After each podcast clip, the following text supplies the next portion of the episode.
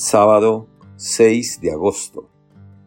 Evangelio según San Lucas.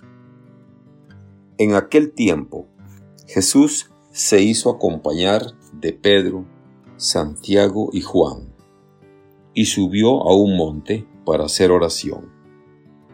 Mientras oraba, su rostro cambió de aspecto, y sus vestiduras se hicieron blancas y relampagueantes de pronto aparecieron conversando con él dos personajes rodeados de esplendor.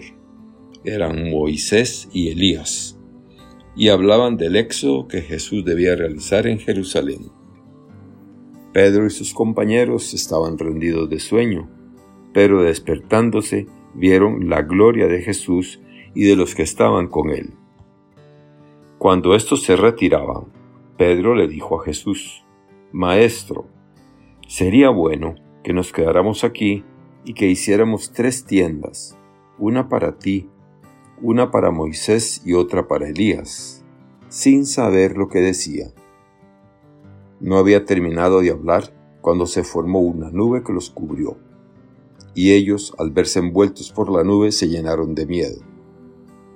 De la nube salió una voz que decía, Este es mi Hijo, mi escogido escúchenlo. Cuando cesó la voz, se quedó Jesús solo. Los discípulos guardaron silencio y por entonces no dijeron a nadie nada de lo que habían visto. Palabra del Señor. Gloria a ti, Señor Jesús. Reflexión. Hoy, meditando la transfiguración, intuimos la situación del hombre en el cielo. Lo que más nos interesa es contemplar la espontánea reacción de los interlocutores terrenales de esa escena. Una vez más, es Simón Pedro quien toma la palabra. Maestro, bueno es estarnos aquí, según Lucas 9:33.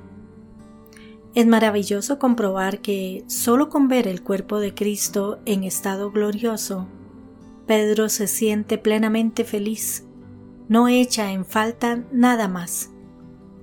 Vamos a hacer tres tiendas, una para ti, otra para Moisés y otra para Elías. La reacción de Pedro muestra el dinamismo más auténtico del amor.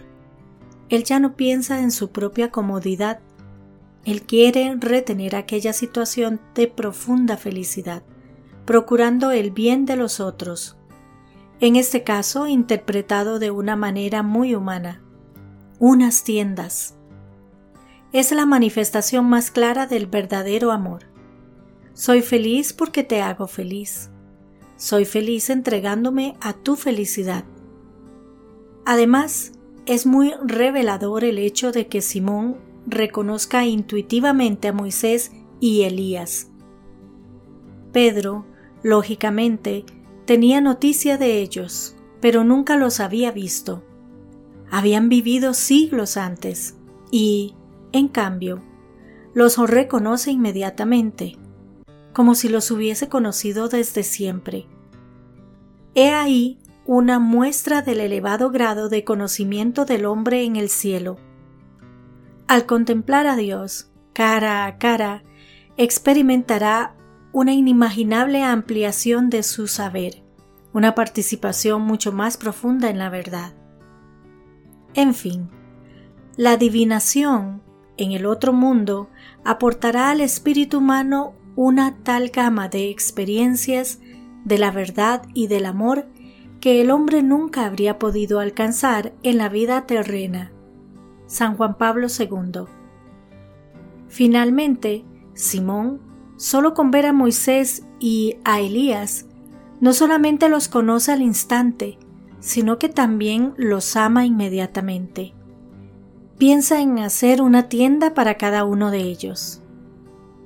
San Pedro, Papa, el primero de la Iglesia, pero pescador, expresa este amor de una manera sencilla, Santa Teresa, monja pero doctora de la Iglesia, expresó la lógica del amor de manera profunda.